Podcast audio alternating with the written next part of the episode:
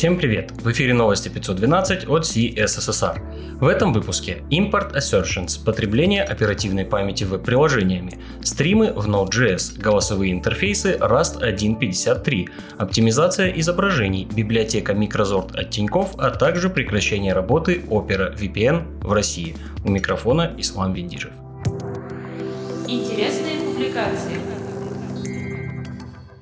Тим Кадлиц написал статью о измерении потребления оперативной памяти веб-приложениями. Он отмечает, что потребление памяти веб-приложениями слабо исследованная область и рассказывает о том, как можно получить информацию о потреблении памяти JavaScript и DOM при помощи API Performance Observer и его части Measure User Agent Specific Memory. Он приводит примеры и проводит небольшой синтетический тест, а также делится своими выводами о взаимосвязи потребления памяти и метрик метрик производительности. Дипау Джерасикара написал статью о стримах в Node.js. Он рассказывает о стримах чтения и записи, дюплексных стримах и стримах трансформации. В статье есть кейсы их применения, иллюстрированные примеры и пример совместного применения разных стримов. Тодд Гарднер написал статью об оптимизации изображений для улучшения производительности. Гайд покрывает выбор формата, работу с разрешениями и качеством изображений, а также ленивую загрузку и встроенные изображения. По каждому пункту есть пример и ссылки на полезные материалы или инструменты. В блоге V8 появилась небольшая статья Explainer о Import Assertions. Напомню, что в Chrome 91 уже доступны Import Assertions и JSON модули. Проблема в том, что при импорте JSON потенциально небезопасно надеяться только на MIME тип – потому что в ответе может быть JavaScript, и тогда полученный код будет исполнен, а скрипт потенциально может содержать вредоносный код. Эту проблему и решают Import Assertions. Фича важная, потому что открывает перспективу и для других видов модулей, например CSS или WebAssembly. Больше о фиче можно также прочитать в статье Акселя Раушмайера.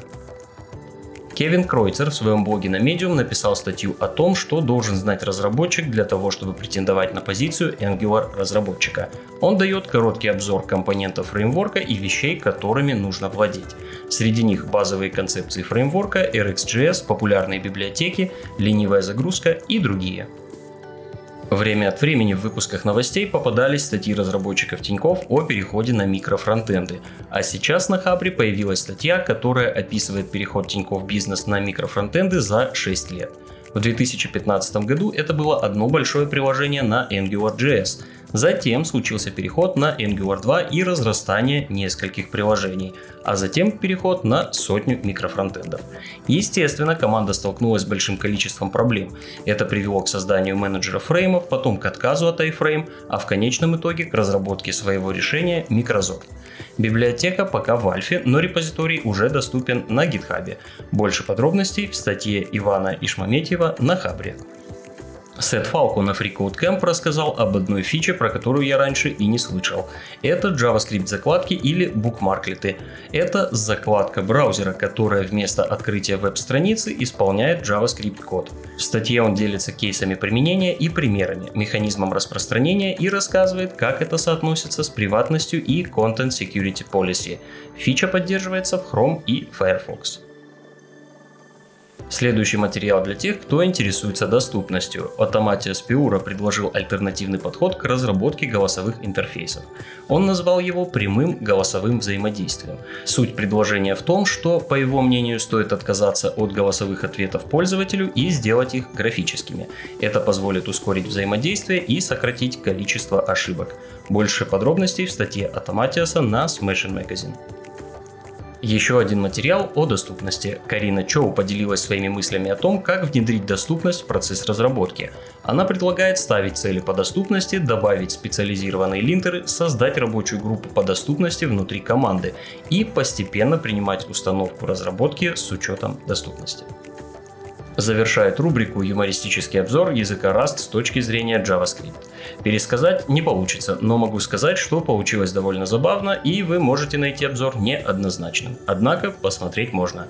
Есть также и перевод на Хабре. Новости релизов. Доступна версия Rust 1.53.0. Была стабилизирована еще одна порция методов API, элементы массивов теперь можно перебирать по значениям. Также массивы теперь можно передавать в методы, которые принимают итераторы. Кроме того, логическая операция или теперь может применяться в любой части шаблона. ESLint отметился обновлением 7.29. Классе ESLint появился метод getRulesMeta for results, который возвращает метаинформацию правил в результате линтинга. Этот метод призван заменить метод getRules устаревшего класса CLI Engine. Соответственно, все интеграции с ESLint нужно перевести на новый метод. Тест-кейсы RuleTester теперь поддерживают необязательное логическое свойство only, которое позволяет прогонять один тест-кейс в изоляции для упрощения дебагинга.